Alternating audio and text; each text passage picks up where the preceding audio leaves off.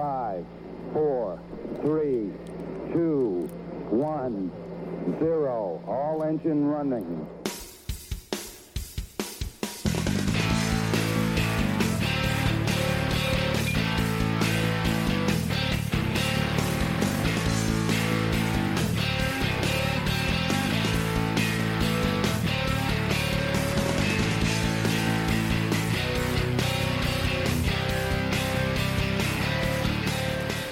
Bienvenidas a Actualidad y Empleo Ambiental. Estás en tu podcast donde hablamos de todo lo relacionado con el empleo en el sector y comentamos la actualidad que nos depara la política, la sociedad, la ciencia y en definitiva todo lo que tenga que ver con el medio ambiente.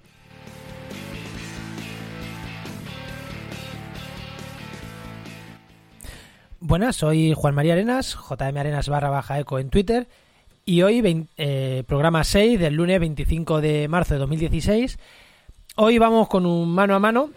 Hoy no vamos a tener invitada. Oh, oh, pero como ya se escucha, pero nos gusta hacer programas así, nos gusta también ser Enoch y yo solos. Así que nada, vamos a darle paso directamente a Enoch, que, que hoy no tenemos mucha más gente. Venga, bu- buenas Enoch, ¿qué tal? Hola, ¿qué tal Juan? ¿Cómo va? Pues muy bien, ¿qué tal? ¿Qué tal tu semana? Pues muy bien, ahí con muchos proyectos abiertos, que es una locura para la cabeza tener tantos proyectos abiertos y que no avancen. Pero bueno, son prueba ahí totalmente de fuego. Y nada, esta semana justo tengo un montón de viajes y un montón de historias a Ciudad Real, luego tenemos asamblea del colegio, el sábado nos vamos al IFEMA, una semana muy ¿Qué, entretenida. qué te vas, ¿Y qué te vas a hacer a IFEMA? Eh, ahí está el... Luego lo voy a comentar en el... Ah, en vale, que lo, que lo de- comentas, lo comen- vale, lo comentas de luego. parte de networking, venga. Lo, lo que no he dicho que lo tenía que apuntar para decir, que es que esperamos que este programa, al no tener invitada, sea más corto. Bueno, ya veremos. Ya veremos. que-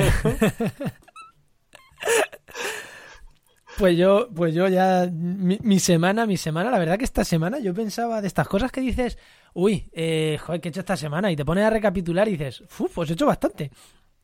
Cosas distintas, ¿no? Porque hay semanas que estoy enfocado en un tema. Esta semana, bueno, en, en Oico ya sabéis que es, es un es tra- es- ya es tradición, ¿no? Hablar que he hecho en Oikos.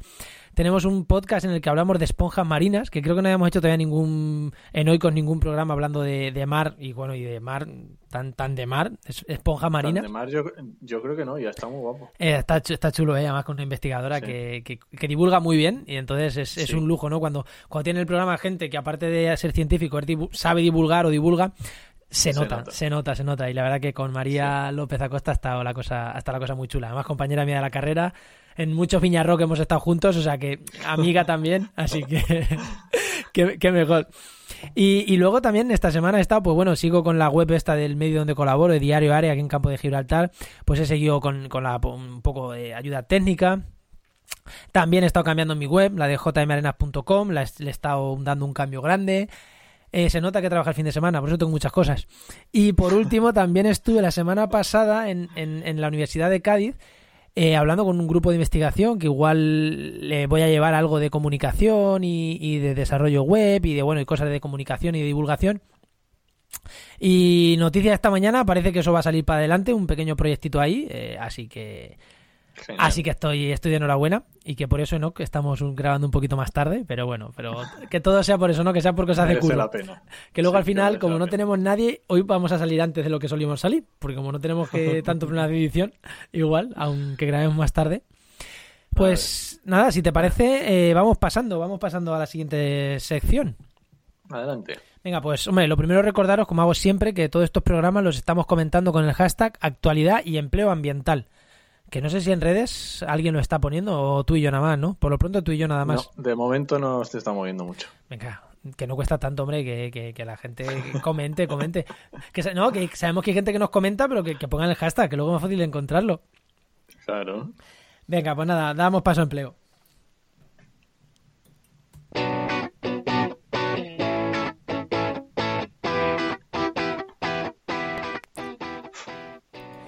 Y ya sabéis, este podcast tiene sentido por la web trabajaenmedioambiente.com, porque sin ella no posiblemente no tendríamos este podcast. Y al crack del empleo ambiental ya sabemos que lo tenemos aquí cada lunes, este es fijo, este es como yo fijo, Enoch. cuenta, cuenta que tenemos esta semana de novedades en la web. Muy bien, pues mira, esta semana, como estuvimos diciendo ya la semana pasada, vamos a decir las ofertas que tenemos activas, que no son solamente las últimas, las que pusiéramos hoy, ¿vale? Son todas las que hay que se revisan mínimo una vez a la semana. Y ahora mismo hay 189 ofertas de empleo en las que te puedes inscribir. Si te parecen pocas, yo ya no sé. yo creo que está muy bien. Sí, joder, 189, sí. Habrá de todos los campos, ¿no? Pero... Sí, está muy variado. Hay de empleo público, de empleo privado, hay o sea, hay muchos eh, sectores, ya sabemos que el medio ambiente es un bastante amplio, pero hombre, entre tantas... Para ingenieros, para ambientólogos, para biólogos... Claro, hombre, entre alguna puedes encontrar algo que, que te cuadre por, por situación y por, y por sector, yo creo, vamos. Esa es la idea, ¿no? Que a alguien le cuadre. Efectivamente, esa es la idea. Y vamos a ver un poco de networking para esta semana que entra. ¿Vale? Siempre hablamos de networking como un paso clave para conocer gente, para que la gente, más que para conocer gente, para que la gente te conozca a ti, ¿vale? Y que la gente sepa qué es lo que haces y qué es lo que a lo que te dedicas. Vale, mira, este, este, este sábado, bueno, empieza el día 28, del 28 al 30 está en el IFEMA, que era lo que decía antes, el Foro Internacional de Posgrado y Formación Continua, ¿vale? Muy interesante si estás buscando para hacer un máster o si estás eh, mirando algo de formación. Eh, por lo menos darte una vuelta, echar un vistazo a lo que hay por allí, enterarte. Yo creo que está muy bien, ¿vale? Y decía que nosotros, que yo voy a estar el sábado por allí porque eh, con el Colegio de Ambientólogos y el ISM eh, organizamos una charla en la que llevamos a cuatro ambientólogos y van a hablar de pues dónde de su trayectoria profesional, cómo lo hicieron y, que es posible encontrar empleo, vamos, que no es una utopía. Y luego si no fuera posible no tendríamos tampoco esta web. Efectivamente. y luego también aquí en Madrid tenemos, por ejemplo, las onceavas jornadas ornitológicas de la, de la Universidad Complutense de Madrid.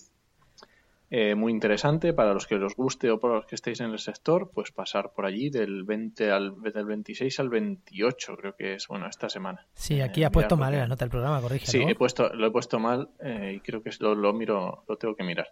Pero bueno, es esta semana, empieza el 26 seguro, empieza mañana. Eh, más cosas. En León tenemos del 26 al 27, tenemos el segundo congreso INTE más 3R, que las 3R son de rehabilitación, regeneración y renovación urbana. Muy interesante para los que estéis en el sector, que os paséis. Y terminamos con un, evento en Málaga del 27 al 28, que es el décimo Green Cities Málaga de inteligencia y sostenibilidad. También muy interesante si estáis por ahí, ir a que os conozcan y a conocer gente y a debatir.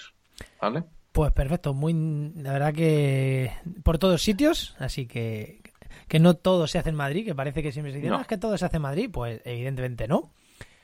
Eh, estoy, pensando que igual esta sección para futuros podcasts la tenemos que llevar al final del programa. Bueno, pues oye, nos la pues, llevamos. Eso ya, ya, lo hablamos luego, ya lo hablamos luego. Eh, por último, en la parte de empleo, eh, la semana pasada estuvimos hablando de un artículo que has escrito para la web que se llama Relaciones de confianza y marca personal para encontrar empleo. Bueno, en realidad no estuvimos hablando de él, dijimos que, que estaba disponible y que se lo leyera la gente, que lo estábamos moviendo en redes y respondimos algún comentario concreto sobre este artículo. Así que si alguien quiere que vaya, que vaya a ver el, que vaya a escuchar el programa de la semana anterior y si entra a través de Spreaker además tiene una pelotita en el momento en el que empieza el, justo a hablar de esto, en la parte de oyentes. Eso es. Pero dijimos que hoy íbamos a desgranar un poquito más el artículo, ¿no? Y por eso también un poco que no tengamos invitado, porque al desgranar un artículo nos lleva más tiempo. Y, y nos quita, pues eso, no ya, nos iríamos demasiado. Así que vamos a desgranar un poquito este artículo, Enoch. Cuéntanos. Vale, pues mira, el, este artículo habla principalmente sobre eso, relaciones de confianza y marca personal, ¿vale? Ya hemos visto en otros, en otros programas eh, cómo el entre el 70 y 80% de las ofertas de empleo eh, aparecen son del mercado informal. No las vas a encontrar en ninguna web, no las vas a encontrar en el INEM, no las vas a encontrar en, ningún sitio, ¿vale? Eh, publicadas, vamos a decir. Es algo que ya habíamos dicho, ¿vale? Entonces, ¿cómo llegar a ese 70-80%? Pues justo es de eso es de lo que va este artículo. Porque una de las formas que, la que podemos acercarnos es con las relaciones de confianza. ¿Qué son las relaciones de confianza? ¿O qué es ¿qué es lo que, lo, lo que lleva a las relaciones de confianza? Es simplemente mm, los amigos que tienes, la gente que conoces, los contactos, ¿vale? Eh, cuando el objetivo que tiene que hacerte pensar cuando tú estás hablando de relaciones de confianza y marca personal es simplemente cuando un compañero, un amigo, un, alguien que conoces ve una oferta de empleo por casualidad, alguien le pregunta en su trabajo, le dice, oye, pues estoy buscando a alguien que me haga un trabajo de esto. Simplemente que a esa persona en ese momento se ilumine y piense en ti. Ese es el objetivo. He de decir Voy a, romperte un poco aquí. Antes he dicho que, no, no, no, que la semana pasada fui a la, universidad, a la UCA, a la Universidad de Cádiz. Eh, fui a la Universidad de Cádiz porque un contacto que hice un curso con él, bueno, es, ya es amigo, ¿no? Casi, pero bueno, un conocido, eh, amigo, llámalo como quieras, eh, ha venido a trabajar a la Universidad de Cádiz y se acordó de que yo hago este tipo de cosas de comunicación y me dijo, vente que te tengo que presentar a gente aquí a las que igual le interesa lo que haces. Es que es así. Entonces, eh, claro, y me pregunto que él, eh, yo. Mm, es que si no. Mm, pues es que mira, a mí me ha pasado ayer, o ayer o esta mañana. Creo que ha sido esta no sé, ayer por la noche o esta mañana. Un contacto de Twitter que no conozco físicamente, que no conozco personalmente, ¿vale? Pero que nos seguimos desde hace ya un tiempo y que hemos interactuado en Twitter, pero bueno, eh, me, escribió un privado y me dijo, oye, eh, oye, no, es que me ha pedido un cliente esto, que yo no lo hago, yo no, no estoy especializado en ello, oye, tú puedes hacerlo. Es que es así, es que es tal cual. O sea, es que mm, parece una tontería, pero es que el, el, estar en la cabeza de la gente, en, la que, en que tus contactos, las personas de tu alrededor, sepan a qué te dedicas, sepan a qué, en qué eres bueno, es que es fundamental. Es Porque si ese, claro, es que si ese 70-80% de ofertas de empleo salen a, en ese, en ese, a través de esos medios, pues tienes que llegar a los medios. Y además, además yo veo otro dato también importante. Es que eh, cuando alguien te toca en la puerta, eso no sé si lo he dicho en este programa alguna vez, no es lo mismo llamar que salir a abrir. Cuando tú mandas un currículum, estás llamando a las puertas. Cuando tú recibes una oferta de este tipo, estás saliendo a abrir. Que una vez que abres, oye, puedes abrirle con un cuchillo en la mano lleno de sangre, a lo mejor sale corriendo. pero, pero, sí, pero yo qué sé, le puedes abrir, y perdóname la broma, le puedes abrir en bolas y que seas atractivo y digas, oye, voy a entrar hasta a, la, a, ver qué me, qué me cuenta, ¿no? Mm, de manera metafórica, ¿no? Abrirle en bolas, ¿no? Pero en plan, en plan, bueno, le abres una casa, un sitio agradable y que te quiere conocer para ofrecerte ese puesto de trabajo. Y yo creo que ahí, esa persona ya está buscándote a ti Luego ya eres tú el que tienes que decir, sí, sí, soy tu hombre o soy tu mujer. Pero ya te está buscando. Eso es súper importante. Me interesa esto, o me interesa esto otro, o cobro tanto, o no cobro. Exactamente, sí, sí. luego tú ya, allá tú. Eh, efectivamente. Pero ese primer contacto es fundamental. Y es que hay que darse una cuenta, ¿eh? o sea, hay que darse cuenta de una cosa. Esto, eh, o sea, las redes sociales ya son una realidad ya hace muchísimo tiempo que estamos trabajando con ellas y tenemos que empezar a integrarlas en, la vida, en todas nuestras estrategias. Y es que si lo piensas, si miras a tu alrededor te vas a dar cuenta de que a un clic de distancia tienes a el responsable de recursos humanos de no sé qué empresa. O eh, un compañero tuyo que hizo la carrera y que está trabajando no sé dónde, que te encantaría trabajar en esa empresa. O o un ministro. Es que los ministros tienen cuentas de Twitter y están ahí. Sí. Y te, y te voy a decir que algunos no, pero otros sí que contestan si les mencionas. A mí me ha contestado. A mí, Efectivamente. A mí me ha contestado. El último así personaje relevante que me contestó algo, bueno, él o su equipo, fue el, con, el antiguo consejero de, de, Medio Ambiente de Andalucía. Claro, es que no, es, no están tan lejos. No, no, no están tan lejos. Contestan. Bueno, en relación a esto de las relaciones de confianza y la marca personal, también muchas veces es, vale, ya saben que hago esto, no sé si esto lo tratarás en otros artículos, pero voy manteniendo el contacto de vez en cuando. He de decir que el, el, podcast de esta semana, el podcast de, Esponjas, yo a María, a María López Acosta, la chica que entrevisto, eh, no es buscar trabajo, pero al final a ella le interesa mucho porque ella forma parte de un proyecto europeo y los proyectos europeos de investigación, una parte importante o obligatoria, obligatoria es la divulgación. Entonces, ella lo que hizo en mi web y lo que hizo en mi podcast eh, esto le puntúa. O sea, les puntúa. Necesitan hacer divulgación a todos los niveles. Y esto es, es importante. Pues yo de ella yo es una amiga, ya digo, es una amiga, de vez en cuando me acuerdo de ella, nos mandamos un mensaje de esto de, ya sabes, cada, cada mucho tiempo. Pero yo pensé en entrevistarla porque en Twitter comentó uno de mis podcasts y digo, joder, qué interesante que hayas entrevistado a los chicos de Comandanga, que fue cuando entrevisté a los de Comandanga. Eh, qué gusto estar escuchándonos y tal y cual a, todos, porque nos conoce a, tanto a mí como a alguno de ellos y tal. Eh, qué gusto. Y dije, uy, espérate, que María hacía cosas súper interesantes y yo no lo había pensado. Y le escribí en Twitter, oye María, eh, ¿vienes a contarnos lo que haces? Y me dijo, yo encantada.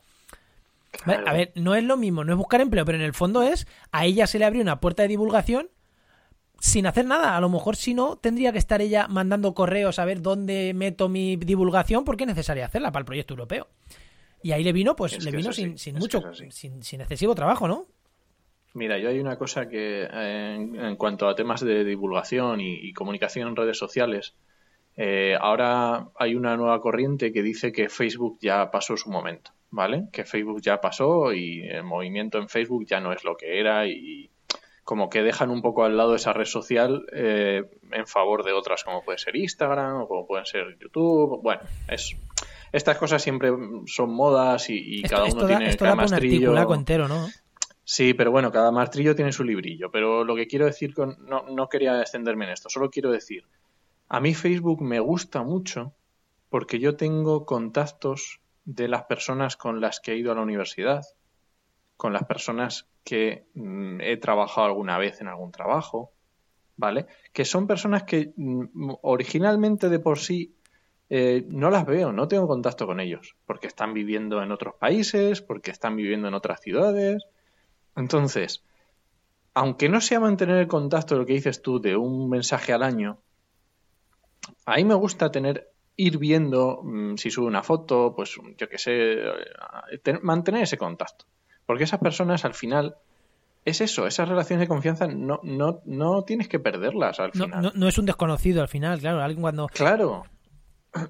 Si yo, a mí me gusta publicar, yo tengo, igual que tú tienes en eh, Facebook que publicas eh, públicamente, la gente puede ver noticias que publicas, y yo igual también, ¿por qué? Porque a mí me interesa y, yo, quiero que la gente sepa que a mí me gusta esto, que me dedico al medio ambiente, que, estoy encima, que... no lo sé. Yo sí, si Facebook me escucha esto que voy a decir, me chapa la cuenta. Pero yo es que tengo dos cuentas. bueno, tú lo sabes, que tengo Tengo la personal y la profesional. Y, la que publico abiertamente es la, personal. Así que si alguien me busca para cotillarme mi vida o a ver la cara de mi niño, no la va Bueno, eso no lo va a encontrar en ninguna de las dos, porque procuro no ponerla. pero no, no me va a encontrar el... No me va a encontrar mi, faceta personal.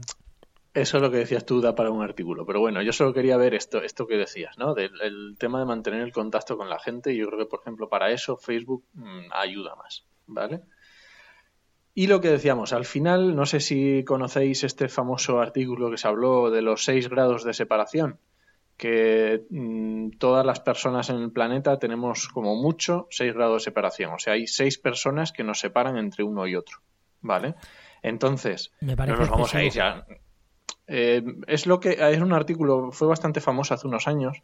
Me parece demasiado. Que no lo sé, lo llamaron así, seis grados de separación. Pero bueno, esto lo que decía es que entre tú y cualquier persona que te imagines va a haber 6 grados diferentes como máximo, ¿vale? Pero bueno, a lo que voy. Siempre hay, a lo mejor tú no conoces directamente a esa persona, pero puedes conocer a un amigo y ese amigo ya lo conoce. O sea que es que es una, una, una, una digamos, la relación de confianza es algo muy importante, muy potente. Y al final, mm. esas relaciones de confianza y esa marca, esa marca personal que muchas veces se habla, pero queda un poco así como marca personal, sí, pero eso lo tiene Messi o eso lo tiene, yo qué sé. Pero no, no, marca personal tenemos todos. Marca personal la tienes desde que naces. Porque la gente que te conoce en la guardería ya se hace una idea de cómo eres tú. Y a lo largo de tu vida vas construyendo esa marca personal. En redes sociales y personalmente pero esa marca personal es la idea que la gente tiene de ti. Entonces tú, en esa marca personal, lo que tienes que reflejar es, si tu, objetivo es buscar empleo, estamos hablando siempre con el objetivo de buscar empleo, es, esto es lo, que yo me quiero dedicar es esto, y además es que soy bueno en esto. Y eso es lo que tienes que dedicar eh, a que tu marca personal diga eso de ti. ¿Vale? Ya digo, en persona o en redes sociales. Entonces, lo primero que hay que hacer, ver, hacer un poco de autocrítica. Eh, ir en Google, poner tu nombre, ver qué sale, ¿vale? Con un navegador diferente, que ya sabéis que esto de las cookies engaña mucho. Sí, en, sesión privada. En sesión privada o con un navegador que no utilices o, o en una o en un ¿cómo se llama? En un cibercafé. en un cibercafé, eh, que no sé si existen todavía alguno ahora. Entonces, entras ahí y pones tu nombre y a ver qué sale. ¿Vale? O entras a tus redes sociales y a ver qué aparece en tus redes sociales. ¿Vale? Porque a lo mejor no sé, tienes simplemente hay que pensar cuál es tu estrategia y tu objetivo. Pues si tu objetivo es buscar empleo, pues mm, eso es lo que tiene que decir. No, no, puede, no puede salir que te han denunciado tres veces por fumar porro y que no has pagado las denuncias. no es interesante, ¿no?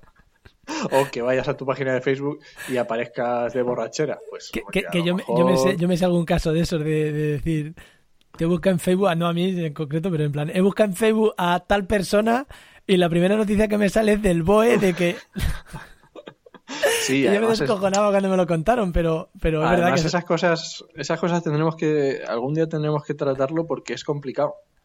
Porque cuando te salen ese tipo de cosas en los resultados de búsqueda, no son fáciles de, quitar. No, hay, bueno, te, voy a dar una, una forma de quitarlo. ¿Qué posiciona más? ¿Una página de no sé qué o Facebook? Pues coño, perfil de Facebook, perfil de Twitter, perfil de Instagram con tu nombre, perfil de LinkedIn, una nueva página en Spain, no sé qué, y ya, te has cargado. Las primeras salidas ya, te las has cepillado. Solo te tienes que cepillar 10 posiciones. En el momento que esté en la segunda página de Google, ya da lo mismo. Ya no existes. Efectivamente. Pero bueno, eso lo veremos también más adelante. Pero bueno, al final, lo que la, conclusión es lo que decíamos también en el primer artículo que hablamos. Estrategia estrategia para encontrar, para poder acceder a esas ofertas de empleo que aparentemente son invisibles, que van a llevar y que necesitan un trabajo, aunque no te olvides de ese 20-30% de mirar en internet, de buscar buscadores, de buscar en trabajoenmedioambiente.com, pero hay que, hay que, digamos, la estrategia global. ¿Vale? Y yo creo que mm, si os pasáis por el artículo, le echáis un vistazo más, más, eh, más en profundidad y comentáis algo o nos decís, pues qué os parece, pues genial. Perfecto. Pues, ¿nos vamos oyentes? Venga. Venga, vamos oyentes. Si quieres patrocinar este podcast o escuchar tu anuncio aquí, ponte en contacto conmigo en www.jmarenas.com barra contacto.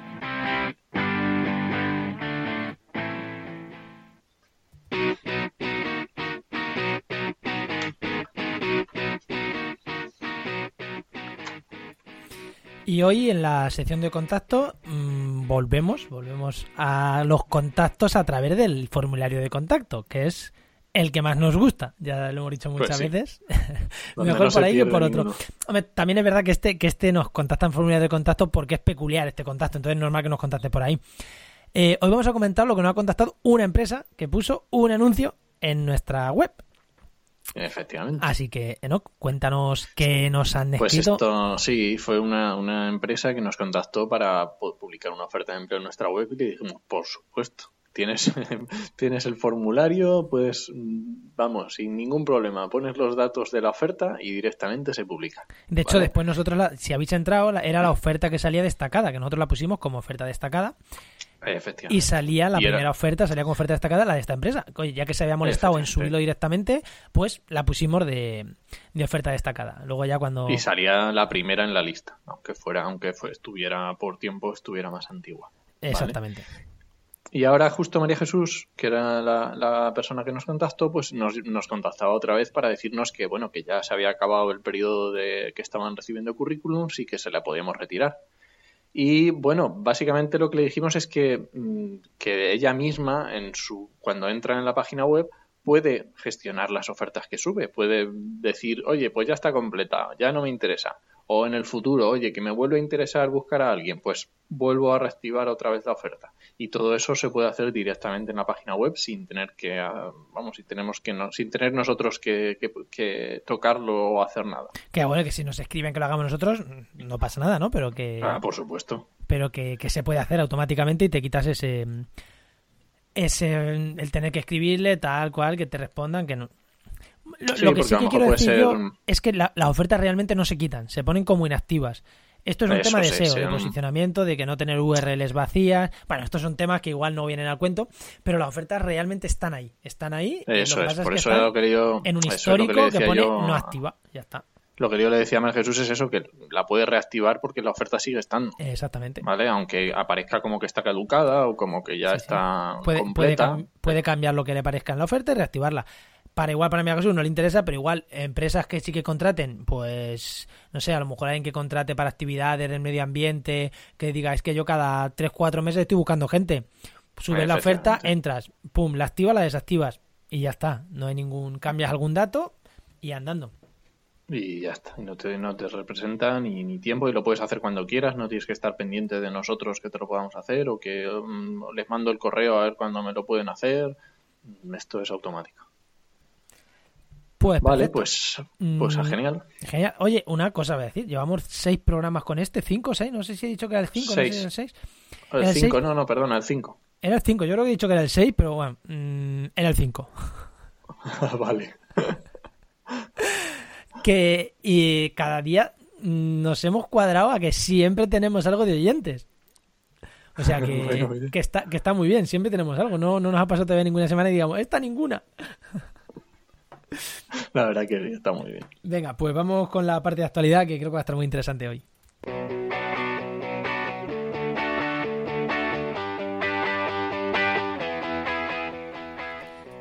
Y lo primero de actualidad, recordar, como siempre digo, actualidad y empleo ambiental para ayudarnos a comentar la actualidad y sobre todo para etiquetarnos. Si queréis que alguna noticia que la comentemos, eh, etiquetarnos. Oye, ¿por qué, no, ¿por qué no comentáis esta noticia? Tal.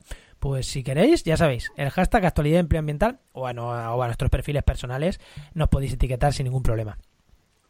Hoy, antes de entrar con las noticias, voy a hacer una cosa. Voy a hacer rollo titulares, ¿eh? No, no sé si te parece bien. Venga.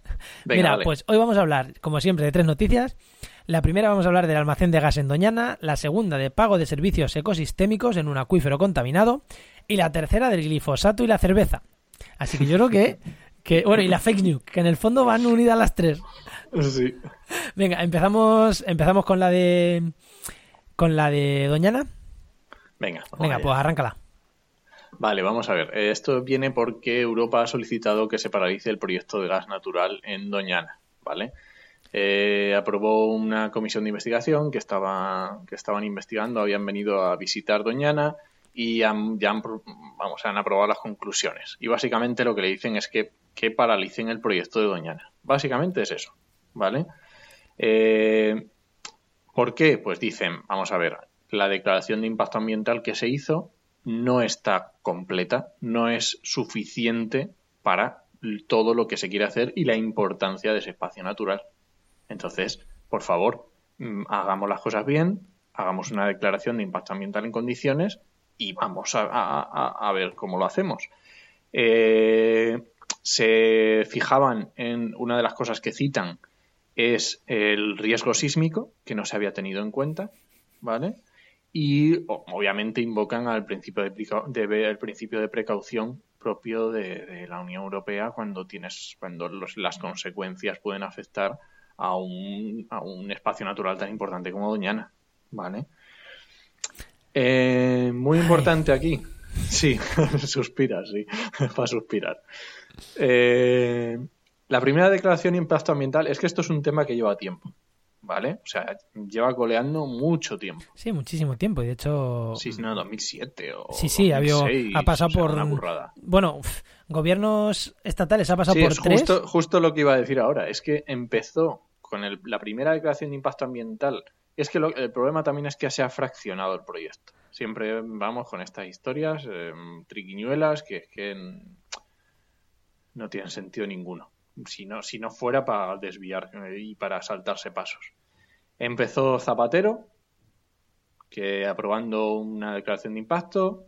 Luego Rajoy también declaración, aprobó otras declaraciones de impacto. La Junta de Andalucía aprobó su correspondiente autorización ambiental, no sé cómo se llama, autorización ambiental unificada. Bueno, no sé cuál es el, el- el grado, Sí, pero también el que aprobó sea, que la otro. aprobó. Efectivamente, también la aprobó. O sea que aquí no hay historias de que yo me quito y yo me pongo y. Y también dentro del mismo informe hacen, hacen, o sea, hablan también del tema de los pozos ilegales, de la importancia de terminar con ellos, ¿vale? Entonces, es que es un despropósito bastante, o sea, lo que dicen es, por favor, acabar con los, con los pozos ilegales. Que sí, la agricultura está muy bien, la agricultura tendrá que estar presente, pero tendrá que estar la que el medio sea capaz de soportar. Sobre todo en un espacio como Doñana. Es que, que no estamos hablando, que estamos hablando de una de las joyas. De hecho, eh, Doñana, para quien no lo sepa, se protegió no porque a nosotros nos gustara mucho, que, que también, pero se protegió porque mucho eh, ecologista, bueno, no sé si decir ecologista, de hecho no eran, eran ecologistas, pero de alto nivel económico, evidentemente, ya sabes que esto ahora ya bueno que va, pero hace unos años eh, o tenías pasta Sí, o tenías años, pasta o- sí. eh, pusieron su foco sobre Doñana porque Franco, creo que era cuando Franco, o incluso antes, estaba plantando aquello de eucaliptos y pusieron el foco y dicen, oye, que es que nuestras aves que estamos conservando en Europa y que pasan el invierno en Doñana y en el sur de Europa, en el sur de España, eh, como aquello lo carguéis, se mueren nuestras aves que van a, que van a invernar allí. Entonces, que esto es a nivel, es yo creo que de los primeros espacios en el plan que se protegieron a nivel mundial de decir, nivel no, Sí, sí, sí. es porque es importante, no solo porque esté allí, sino porque afecta a la fauna a nivel mundial. O por lo menos europea. Y, y ahí había presiones de toda Europa para que se protegiera Doñana. O sea, que es que, que es que la Unión Europea aquí tiene mucho que decir porque es que partió de, gente europea el que se protegiera Doñana. Y es que es un, o sea, es que clama al cielo. O sea, simplemente lo del almacén de gas, lo de los pozos ilegales es que ya es, o sea, es que no hay por dónde cogerlo. Y luego es que me hace mucha gracia, no, gracia la justa, la, la gracia como las avispas en el culo. Que decían que es que cogen los, los partidos políticos y se, y se anotan tantos. O sea, es que por favor. O sea, vamos a ver que, que, que Sí, la semana se pasada teníamos, atento, la semana pasada teníamos al PSOE anotándose el tanto del Tajo. Venga, a ver, ahora ¿a quién tenemos ahora anotándose qué?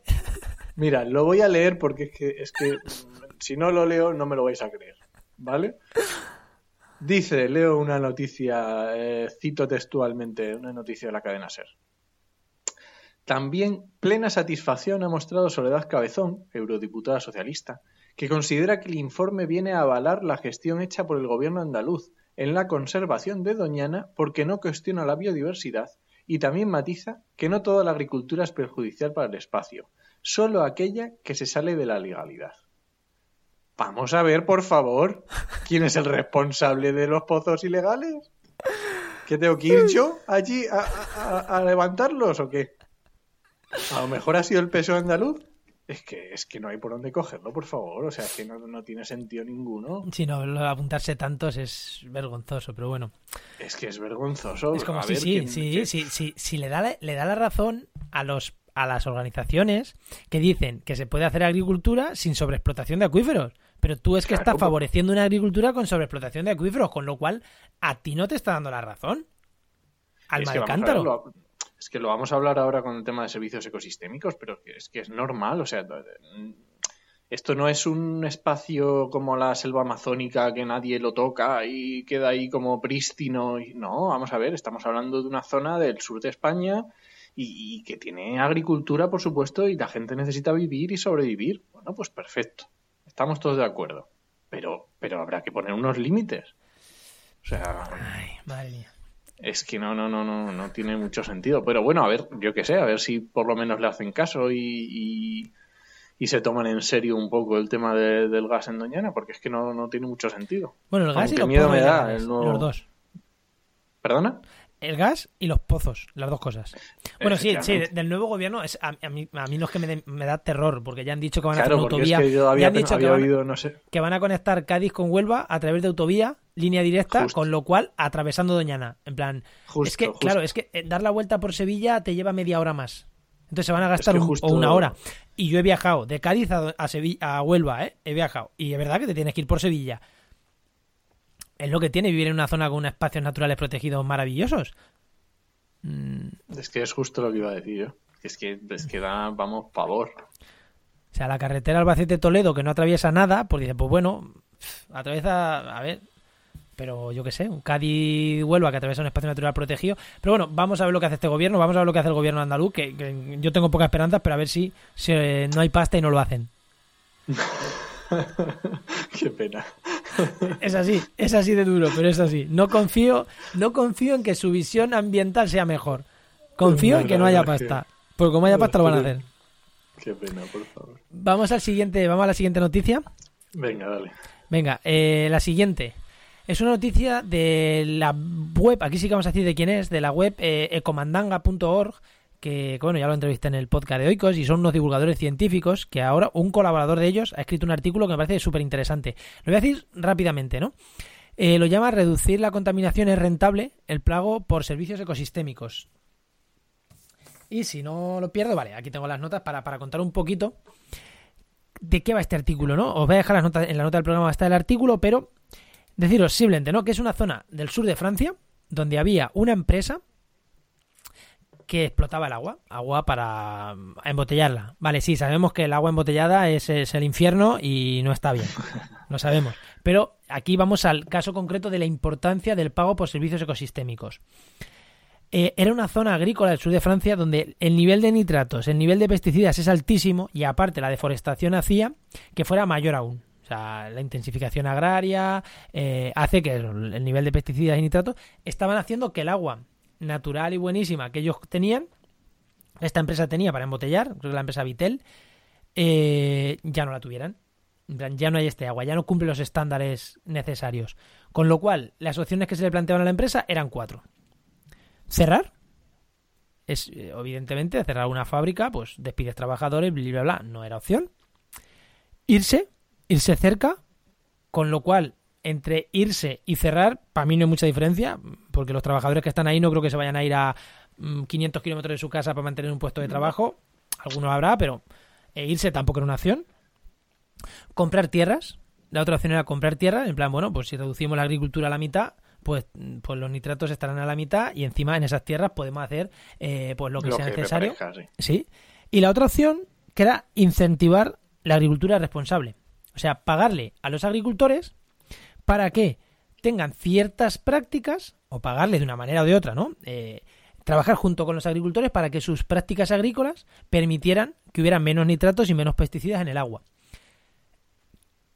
¿Qué opción, qué opción cogieron? Y evidentemente, ¿qué opción cogieron? Si la estamos entrevistando aquí, pues la cuarta. No, no hay mucho más. Y aparte a mí me parece muy interesante, ¿no? Porque, porque es esto, ¿no? Eh, la empresa tuvo claro, según cuenta el artículo y según nos hemos informado también, la empresa tuvo claro que no se podía hacer nada confrontando con los agricultores. Y esto me lleva a mí a un detalle, a, a poner otro ejemplo. La empresa se estaba jugando el dinero. Jugando su dinero. Porque al final es verdad que no quiere cerrar la empresa por sus trabajadores, bla, bla, bla, bla. Pero en el fondo lo que a la empresa le importa es su dinero. Vale, una empresa jugándose su dinero e igual, si hubiera ido por las malas, igual los agricultores mm, de- tendrían que haber dejado de usar tanto agroquímico tal, pero no fue por las malas. Lo que hizo fue poner figuras intermedias y negociar con ellos, darle dinero por las pérdidas y sobre todo para adecuar eh, la maquinaria, para adecuar sus modelos de producción. Pues la empresa haciendo eso se, se garantiza poder seguir explotando el recurso. Esto me lleva a un ejemplo también que es un poco paradigmático, que es el problema del lobo en España. Justo, sí. Te ha venido a la mente, ¿eh? Y no te lo habíamos hablado. Sí, sí, sí, sí. Es- Estaba pensando en eso. o lo hacemos eh, con servicios, en este caso no sería pago directamente, pero o lo hacemos de manera con figuras intermedias y con negociación o no conseguimos nada. ¿Cuál es el problema? Que la empresa sabe que lo hace así o cierra. El problema de los ecologistas mm, del lobo de confrontación extrema es que ahí no hay dinero por medio, hay sentimientos. Entonces no se paran a pensar como hace una empresa, que la empresa, os aseguro que la empresa estaría, mm, si pudiera, sí. mm, si pudiera hacer lo que en, lo que en, a ver, digo, no digo esta empresa, muchas empresas, si pudieran hacer lo que en Sudamérica, de me molestan estos cuatro campesinos, les pego un tiro, que en Sudamérica se hace, Posiblemente en Europa lo harían también. Pasa que aquí no lo pueden hacer y dicen, pues bueno, pues vamos a negociar con ellos. No, no quiero personalizar en esta empresa, ¿eh? que esta empresa a lo mejor es maravillosa y no, no, no plantea pegar cuatro tiros a nadie. Pero es verdad que muchas empresas lo hacen. Y por eso quería remarcar esta noticia, ¿no? Lo primero, por la importancia del pago de servicios ecosistémicos. La segunda, la importancia que puede tener para una empresa que la naturaleza esté bien conservada. Eso es, para la empresa esta es imprescindible. Y lo segundo, la importancia de la negociación y de buscar puntos de acuerdo entre, entre empresarios y, y agricultores. No sí, sé si, este ¿no? es un punto, algo sí, más. Este es un punto, sí, este es un punto clave y es muy interesante. Esto que has contado del tema de la negociación, porque en temas ambientales, mmm, cuando, o sea, siempre que quieres eh, hacer un, una actuación sobre el territorio, sobre un determinado especie, sobre una determinada lo que sea, tienes que contar con la población y tienes que contar con las personas que van a sufrir, a lo mejor para bien o para mal, digo sufrir, esas actuaciones que tú vas a hacer. Ya sea porque se van a beneficiar o porque no les va a gustar o por lo que sea. Bueno, pero es que aquí, si no, no, aquí no es que tengas que contar con ellos, es que aquí o, o cuentas con ellos o chapas. Es que, efectivamente, pero es que es un, el ejemplo clave para un montón de cosas y de actuaciones que se realizan en un montón de, de, del territorio en España y no se tiene en cuenta la población. Y es que tienes que tener en cuenta sí o sí, porque es que si no, no sale adelante. Porque como a lo que decías del lobo, como a cuatro se les ponga entre ceja y ceja que van a matar a los lobos, pues los van a matar. Ya sea eh, furtivamente o legalmente. La forma es que tengas, ponga... el, el, tengas el, el, el, otro 99% de la población de tu lado. ¿Y cómo lo consigues? Con confrontación, ¿no? No, efectivamente. Porque, a ver, seguro que no. hay agricultores que no han entrado por el aro. Y seguro que hay agricultores que siguen tirando abono a, a, a vamos, tirando el dinero, seguro. tirando abono, porque eso pasa. Seguro, pero si tú has conseguido que el 80 al 90% de tus agricultores, pues a lo mejor te sale eso más rentable y a largo plazo, es verdad que esto no es algo a cortísimo plazo, a medio plazo te salga más rentable que comprar las tierras. Efectivamente. Y es muy, muy interesante esta posición. Pues nada, ahí os dejaremos el artículo y bueno, y nuestra opinión, pues aquí la tenéis. No hay cosas del artículo que no, que evidentemente el artículo es mucho más corto. Nosotros hemos ampliado información, ¿no? Pero, sí, sí. pero nos parece interesante el artículo este de Comandanga, que, que en redes de restauración de ecosistemas ya la, ya la pusimos en Twitter y en Facebook también. Sí, y en, en Trabaja también. En Trabaja también lo hemos puesto, ¿no? Es que como eso, sí, sí. eso esa parte, que no lo sepa, se encarga más Enos que yo, aunque yo también subo cosas. Entonces hay cosas, hay veces que yo no sé si hemos puesto ciertas cosas en redes. Sí, sí, sí, eso lo hemos puesto también. Y nos vamos a la última. Sí, esta tiene tela. Que esta me gusta, a mí esta me gusta mucho. eh, bueno, voy a leer primero el titular de un, de un artículo que, que, hemos encontrado por ahí que me parece buenísimo y que resume todo lo que voy a contar después. El titular del artículo, de, que de hecho no sé ni de quién es, a ver si me buscas de quién. Ahora a ver si. Sí, ahora te lo digo. Se llama Señor, hay rastros de, glif de glifosato en su bebida cancerígena.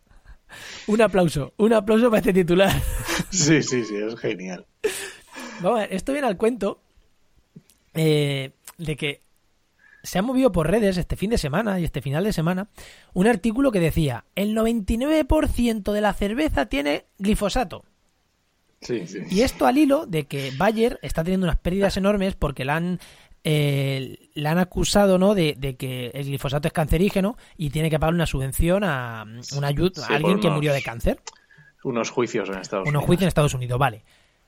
Entonces, vamos a mezclar aquí, vamos a mezclar todo, vamos a hacer que algo nos interese, lo ponemos en forma de noticia, aunque sea en una web de ufología, atentos, una web de ufología, de ovnis, para que no sepa lo que es, lo ponemos en una web de ovnis, un artículo aquí, un refrito, que, que, que tira fake news, que tira para atrás, el 99% de las cervezas, ¿de verdad? O sea, ¿cuántas han analizado? ¿5.500 y las en el 99?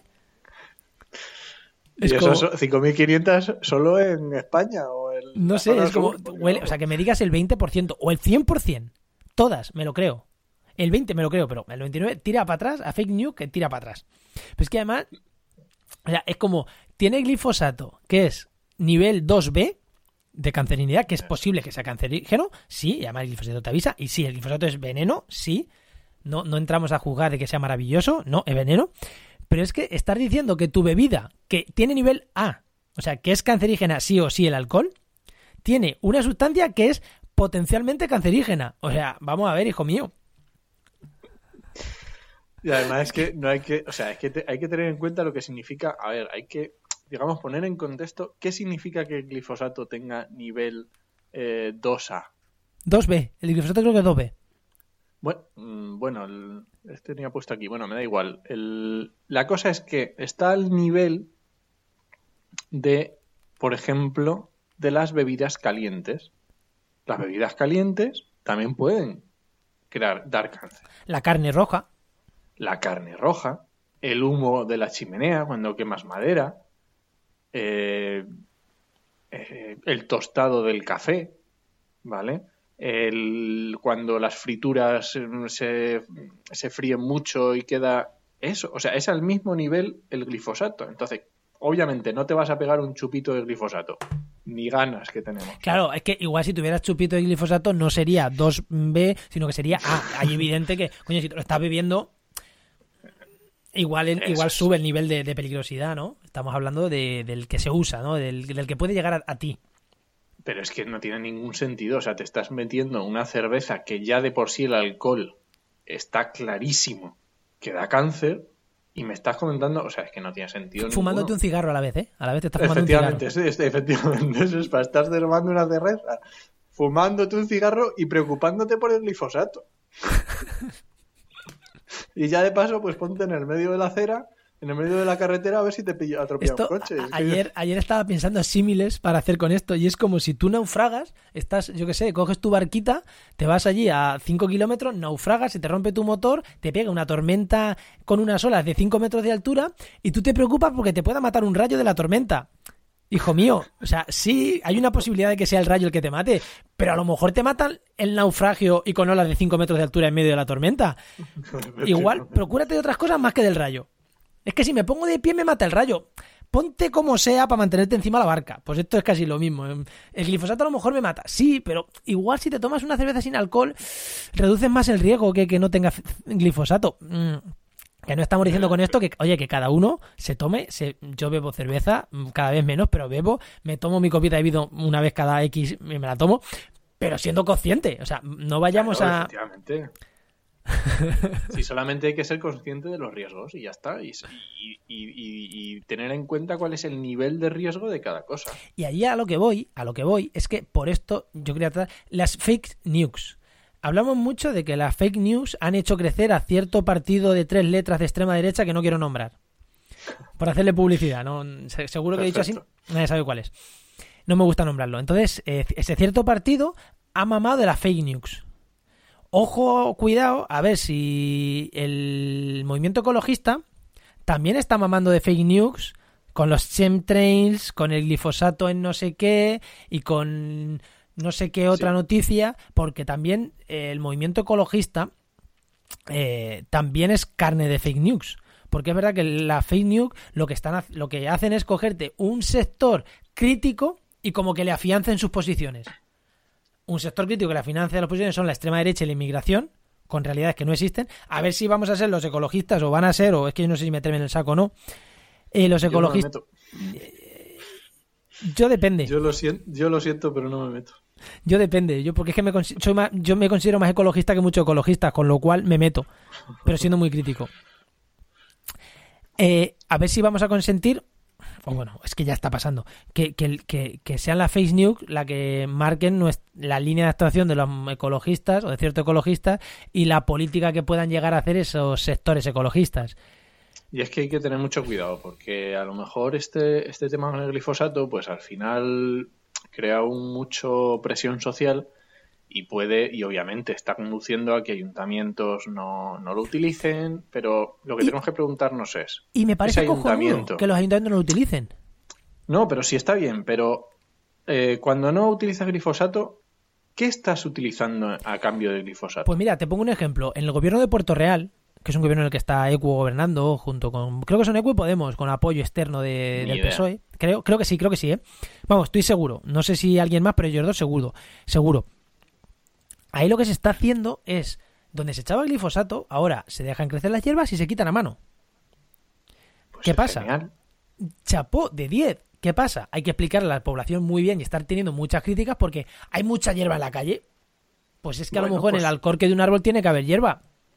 Efectivamente. Claro, el problema está cuando quitamos el glifosato y usamos otro, otro tóxico que no sabemos, su, porque el glifosato lo tenemos controlado, pero cuando se usa otro que no se sabe, yo es que ahí... O que, es- o que puede ser peor, pero no tiene tan mala fama. Exactamente, ahí estamos. Es como lo del aceite de palma y el aceite de no sé qué. El aceite de palma tiene mala fama, pero te estás metiendo el de colza, que es igual de malo o peor. Efectivamente, es complicado. Pues, pues en este caso pasa lo mismo, ¿no? Mucho cuidado con, con eso. Y es, eso es más o menos lo que ibas a decir, ¿eh, ¿no? De los ayuntamientos. Sí, sí, sí, era lo que quería decir del tema de los sustitutivos, que a veces es complicado. Y vamos a nombrar a- a- al, al autor del artículo de, del señor hay rastros de glifosato en, en- en su bebida cancerígena. Que me ha parecido espectacular es- el titular. Me ha parecido Es que es muy bueno, sí. Es David Osorio, ¿vale? De la página web de Avanza, de Avanza Blogspot. Avanzada. De Avanza. Ah, perdón, de Avanzada, sí. de avanzada.blogspot.com. Eh, El artículo lo dejaremos como siempre, la nota del programa, ya sabéis, en trabajaenmedioambiente.com barra podcast.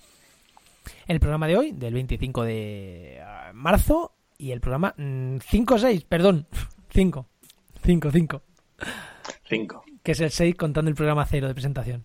Eso es. Por eso me he liado yo. Eh, nada, si, se- si tenéis algo que decirnos, escribirnos, escribirnos que lo comentaremos, que este tema del glifosato, de la fake news y de, y de las conspiranoias eh, da para mucho, ¿eh? Que Da es- para es- mucho, sí. es- esto de que de ser el malo para los pro transgénicos y pro herbicidas y ser el malo para los ecologistas, a mí me parece que estar, estás en el punto exacto donde quiero estar. que igual me pego con los ecologistas radicales que con Mulet, que es un famoso Es que- pro es, GMs. que es, es tremendo, sí. A mí, a mí muchas veces me, me conocen por grupos de Facebook porque te dicen que llevo el, el machete todo el día afuera, pero es que... es que lo siento, pero es que no puedo. Pues nada, Enoch, te voy a decir una cosa. Hemos hecho este programa sin invitado para tardar menos y joder, hemos tardado 52 minutos. Muchísimo menos que los últimos que nos estaban yendo a 58. Menos venga. mal. Vamos, vamos a ver si vamos cerrando el programa. Venga. Esto, esto llega a su fin por hoy. Recuerda que puedes escucharnos en Evox, en Spreaker, en Spotify, en Google Podcast, en, it- en iTunes, en tu reproductor de podcast favorito. No olvides suscribirte donde nos estés escuchando, valóranos, coméntanos. Y os esperamos el lunes que viene en Actualidad y Empleo Ambiental. Y durante toda la semana en trabajaenmedioambiente.com y en nuestras redes sociales. Nos escuchamos. Adiós.